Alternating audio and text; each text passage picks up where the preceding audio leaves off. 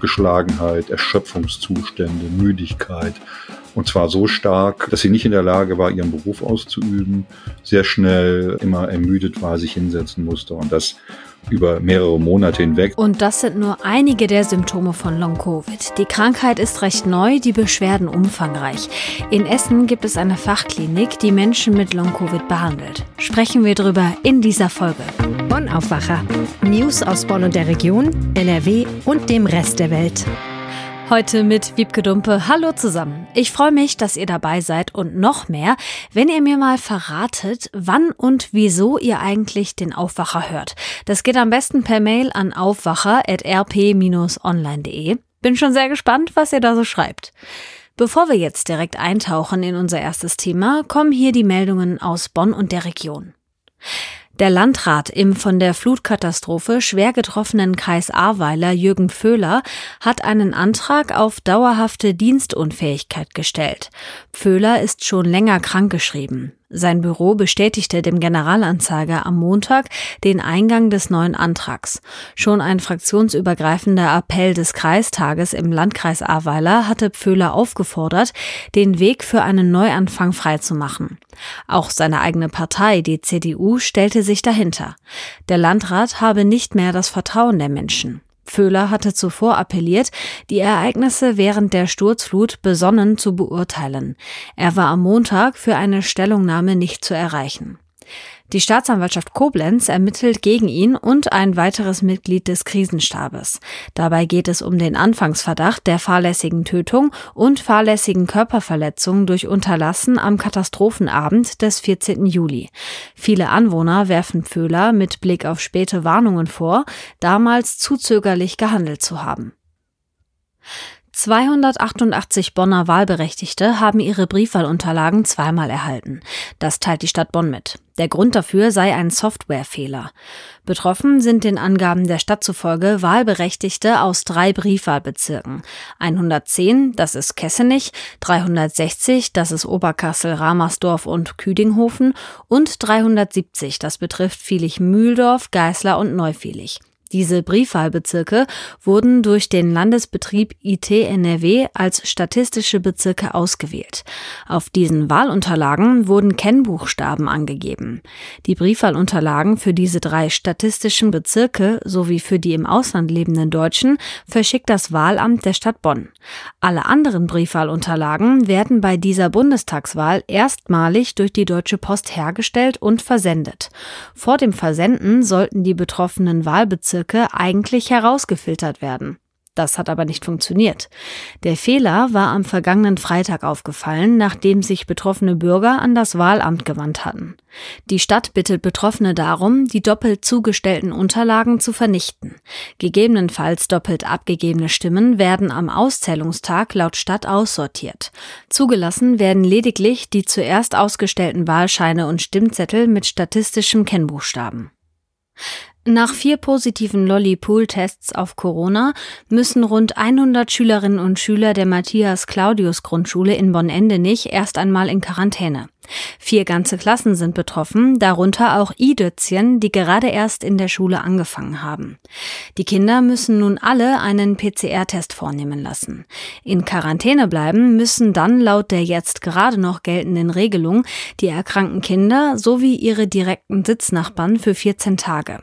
Die anderen Kinder können nach einem negativen PCR-Test die Quarantäne wieder verlassen. Dass nun wieder viele Kinder in Quarantäne müssen, sorgt bei Eltern und der Schulleitung für Ärger. Quasi von jetzt auf gleich hätten viele berufstätige Mütter und Väter die Betreuung ihrer Kinder zu Hause organisieren müssen. Eine Mutter sagte dem Generalanzeiger, dass ihr Kind nun das zweite Mal als Kontaktperson in Quarantäne müsse, was bei ihr und ihrem Mann für erhebliche Schwierigkeiten sorge. Und auch die Schulleiterin Tina Görg-Mager ist der Meinung, dass die Schulen beim Thema Corona wieder ganz am Anfang stehen. Sie fürchte sich jetzt schon vor Herbst und Winter und fragt sich, wie es dann mit Corona und den Maßnahmen an den Schulen weitergehen soll. Auch hätten längst noch nicht alle Klassenräume die versprochenen Luftreinigungsgeräte erhalten. Im flutgeschädigten Ahrtal können viele zerstörte Heizungen bis zum Winter wohl nicht repariert werden. Seit Montag vermittelt ein Internetportal Flutopfern verbilligte Ferienwohnungen und Hotelzimmer. Laut rheinland-pfälzischer Wirtschaftsministerin Daniela Schmidt wollen viele Unternehmen der Tourismusbranche den Flutopfern beistehen. Mit dem Portal bringe man nun Gastgeber und Menschen, die nun dringend eine Unterkunft suchen, zusammen. Angefragt würden wurden Ferienwohnungen und Zimmer aus ganz Rheinland-Pfalz sowie in der nordrhein-westfälischen Eifel und im Bonner Raum. Für viele Flutopfer komme vorübergehend auch eine etwas weiter entfernte Unterkunft in Betracht. Gleichwohl sei es oberstes Ziel der Landesregierung, dass die Menschen in ihren eigenen vier Wänden leben könnten. Die Energieversorger seien deshalb gefordert, für möglichst viele Gebäude die Gasversorgung wiederherzustellen. Wo dies nicht möglich sei, sollten alternative Wärmetechniken helfen. Wer eine Unterkunft sucht oder eine anzubieten hat, findet alle Informationen unter artal.de. So und von Bonn jetzt rüber zu unserem ersten Top-Thema im Aufwacher.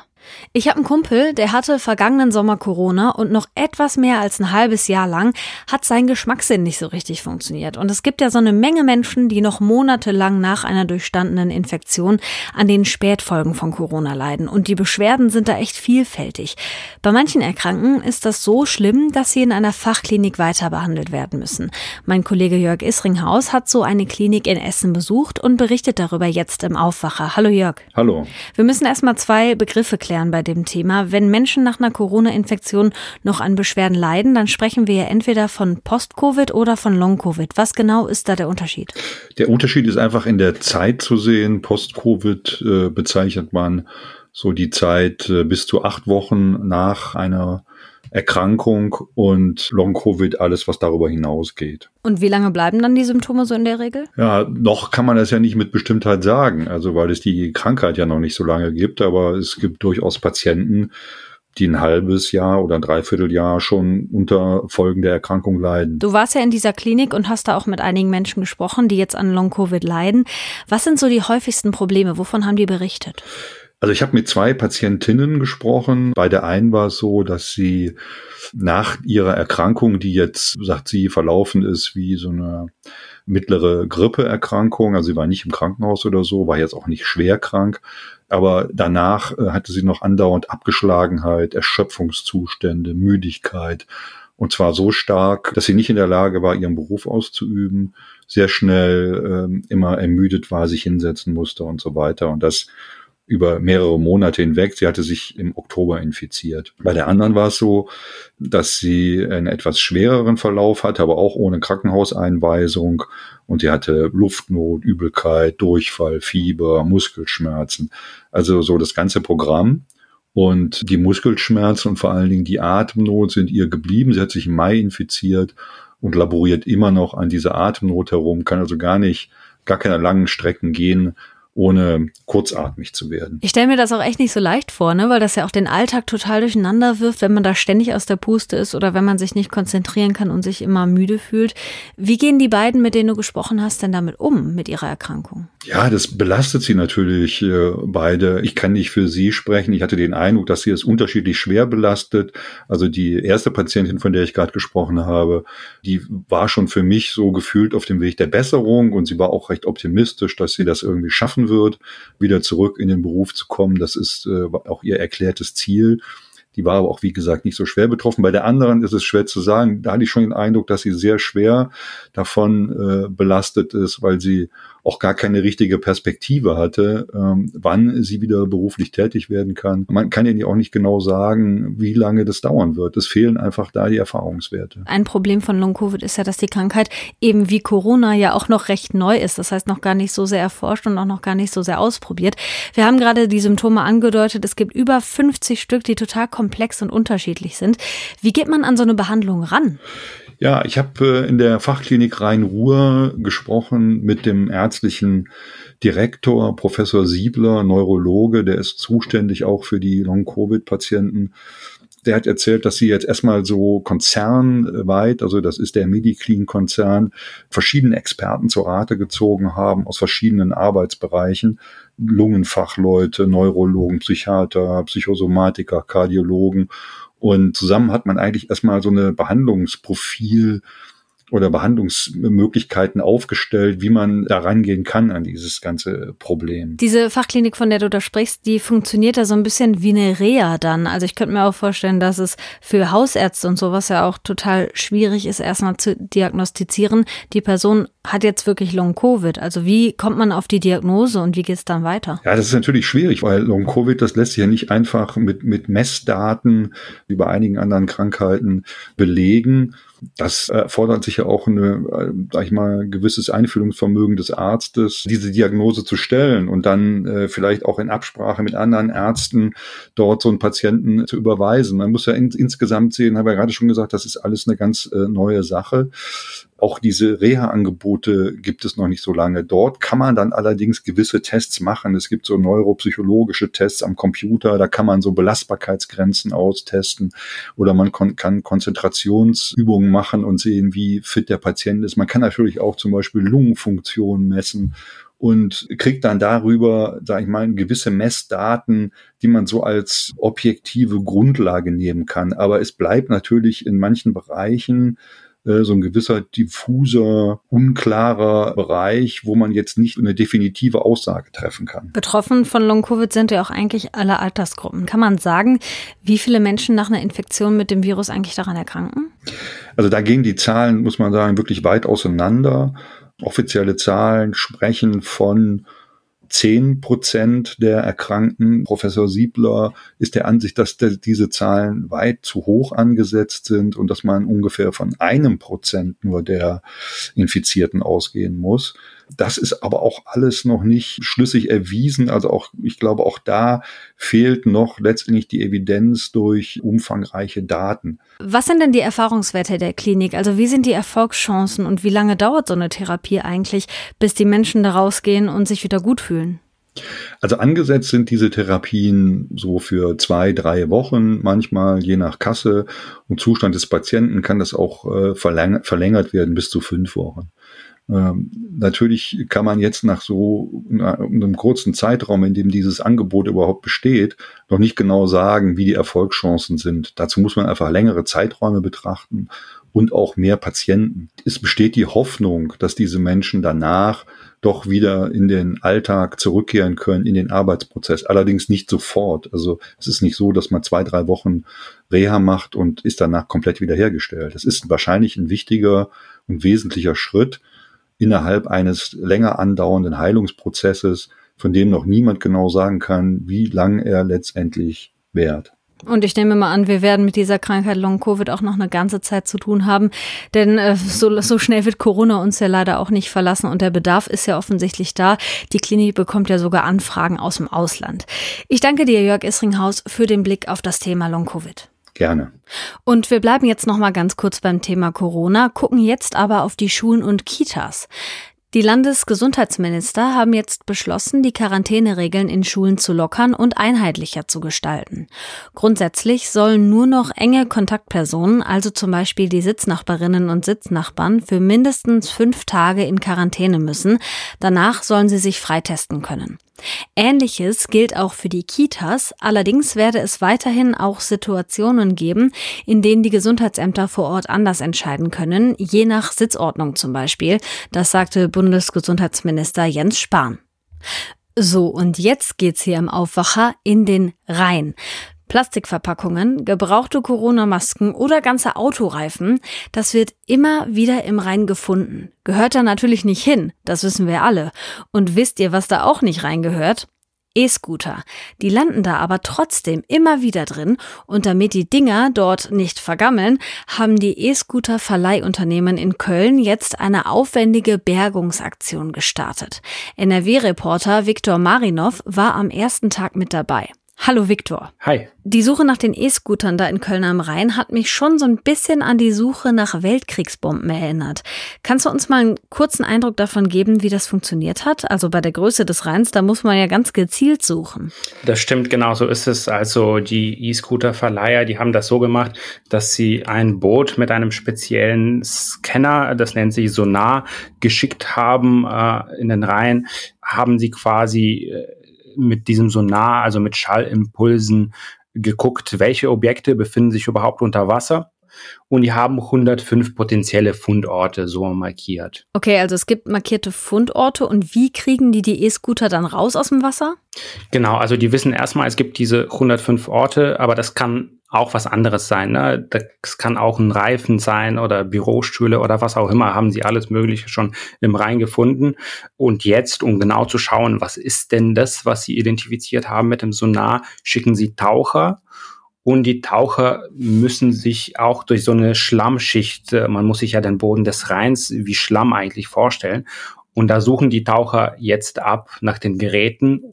Die Taucher haben gestern, als diese Aktion gestartet ist, schon mehrere E-Scooter bereits geborgen. Diese Suchaktion, die dauert ja jetzt tatsächlich mehrere Wochen. Seitdem es die E-Scooter gibt, gab es ja auch immer mehrere Firmen, die diese Scooter angeboten haben. Also Lime zum Beispiel Tier oder Bird, um nur mal ein paar Namen zu nennen. Das sind ja eigentlich alles Konkurrenten. Aber das Problem, dass die Roller da falsch abgestellt werden oder eben sogar im Rhein landen, haben aber alle. Und deshalb müssen die sich jetzt zusammenschließen, richtig? Genauso ist es. Ähm, also es gibt einen Verband, der heißt Platform Shared Mobility, PSM. Da haben sich sieben Anbieter zusammengeschlossen, weil das Problem kommt ja natürlich nicht von den Firmen selbst, sondern von den Nutzern. Es sind die Nutzer, die die Scooter ins Wasser schmeißen und nicht die Verleiher. Sie müssen aber trotzdem was dagegen tun, weil der, der Druck, der politische Druck, äh, vor allem von Seiten der Städte einfach wächst und die E-Scooter sind auch ein bisschen angewiesen auf eine gute Zusammenarbeit mit den jeweiligen Städten. Na, und der Druck von den Städten, der wächst. Allerdings, Kritik von den Städten gibt es ja schon sehr lange. Das haben wir hier im Aufwacher ja auch schon öfter besprochen. Köln hat den Druck aber jetzt nochmal erhöht. Inwiefern? Genau, ich würde sagen, Köln ist das Beispiel schlechthin. Da verhandelt eben dieser Verband mit der Stadt schon seit mehreren Wochen und es gibt da auch immer wieder scharfe Anmerkungen, sage ich jetzt mal, von der Stadt Köln. Zum Beispiel hat Henriette Reker äh, gerade am Freitag, am vergangenen Freitag getwittert und ein Bild äh, von einer Straße gezeigt, die voller auch teilweise falsch geparkter E-Scooter ist. Dann hat sie dazu geschrieben, so kann es nicht bleiben. Die erinnert die E-Scooter-Verleiher auch immer wieder daran, dass sie ja mal äh, versprochen hatten, diese E-Scooter zu bergen. Und vielleicht ist es auch dieser Druck, dem es zu verdanken ist, dass die Aktion jetzt doch am Ende stattfindet. Jetzt mal abgesehen von dieser Aktion jetzt, was gibt es denn noch so für neue Maßnahmen? Das ist das Interessante. In Köln haben sich die Verleiher sehr kompromissbereit gezeigt. Also die haben zusammen mit der Stadt einen ganzen Katalog an Maßnahmen erarbeitet. Darin heißt es zum Beispiel, dass die Anzahl der E-Scooter in, in der Innenstadt um 35 Prozent reduziert wird. Und das ist schon in Kraft getreten. Also es gibt bereits jetzt weniger E-Scooter in der Innenstadt in Köln. Dafür wollen die Anbieter so ein bisschen mehr in die Fläche gehen. Unser Knobbel sich das nicht. Das ist so ein bisschen die Idee dahinter. Und was sie auch einschränken wollen, ist, wo man die E-Scooter in der Innenstadt in Köln parken kann. Jetzt ist es ja so, jetzt gibt es dieses sogenannte Free-Floating-System. Das heißt, man kann das einfach überall parken. Und worauf sich die Verleiher jetzt mit der Stadt geeinigt haben, ist, dass es auch gewisse Parkzonen gibt und auch gewisse Orte, wo man per se einfach keine E-Scooter abstellen darf, zum Beispiel in der Nähe des Rheins. Okay, also schärfere Maßnahmen in Köln, aber wie sieht es in anderen Städten aus? Ich sag mal anders. Die anderen Städte in NRW wünschen sich auch ein Gespräch mit den Verleihern oder wollen so ein Gespräch anstoßen. So richtig weitergekommen sind sie aber bislang nicht. Da sagt zum Beispiel aber Mönchengladbach, einerseits funktionieren die Absprachen gut mit den äh, Verleihern der E-Scooter. Andererseits wäre es aber vielleicht gar nicht so verkehrt, wenn nicht jede Stadt einzeln mit diesem Verband sprechen muss, sondern wenn es einheitliche Vorgaben gäbe. Also wenn der Verband zum Beispiel mit dem Land NRW oder noch besser mit dem Bund sprechen könnte. Oh Mann, ey, das erinnert mich ja jetzt schon so ein bisschen an den Flickenteppich der Corona-Maßnahmen in dieser Pandemie, um den Bogen zu Corona nochmal zu schlagen. So ist es leider. Viktor Marinov zu der Bergung der E-Scooter aus dem Rhein. Vielen Dank. Danke dir. Und hier kommen noch ein paar Meldungen für euren Tag. Heute Nacht ist der Streik der Lokführergewerkschaft GDL zu Ende gegangen. Seit zwei Uhr rollen die Züge im Personenverkehr wieder und die Bahn geht davon aus, dass heute auch alles wieder normal fahren wird. Das war jetzt schon der dritte Streik innerhalb von sechs Wochen und auch dieses Mal konnte der Tarifstreit zwischen GDL und Bahn nicht beigelegt werden. Der Landesrechnungshof stellt in Düsseldorf heute seinen Jahresbericht vor. Die Aufgabe des Rechnungshofes ist es, alle öffentlichen Ausgaben des Landes NRW zu überprüfen. Im vergangenen Jahr hatte er der schwarz-gelben Landesregierung vorgeworfen, dass sie schlecht gehaushaltet und zu wenig gespart habe. Das habe zwar auch an Corona gelegen, aber schon vorher sei die Lage besorgniserregend gewesen und das trotz hoher Einnahmen und niedriger Zinsen. In London fällt heute voraussichtlich das Urteil gegen einen 23-Jährigen aus Ratingen. Ihm wird vorgeworfen, dass er die Terrormiliz Islamischer Staat unterstützt hat. Der Mann wurde im Oktober vergangenen Jahres am Flughafen Stansted festgenommen, weil er Propagandavideos des IS verbreitet haben soll. Er hatte sich im März vor Gericht in sechs Anklagepunkten schuldig bekannt. Und jetzt machen wir noch ein schnelles Wetterchen. Heute wieder sommerlich, ein paar Schleierwolken, kein Regen bei Werten zwischen 22 Grad in höheren Lagen und 27 Grad am Rhein. Morgen dann sogar noch einen Ticken wärmer, bis zu 29 Grad kriegen wir und sogar auf dem kahlen Asten sind 23 Grad drin. Also wenn ihr könnt, genießt das schöne Wetter. Ich mache das heute auf jeden Fall. Mein Name ist Wiebke Dumpe und ich sage Tschüss, bis zum nächsten Mal. Mehr Nachrichten aus Bonn und der Region gibt's jederzeit beim Generalanzeiger. Schaut vorbei auf ga.de.